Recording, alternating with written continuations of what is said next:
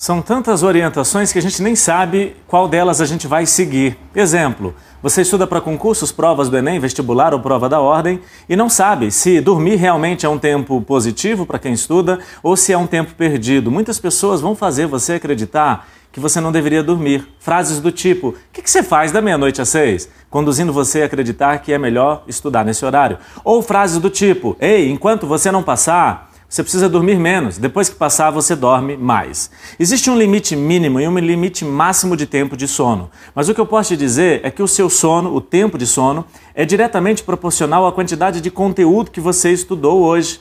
Quanto mais você estuda, mais você precisa dormir, mais tempo você precisa dormir.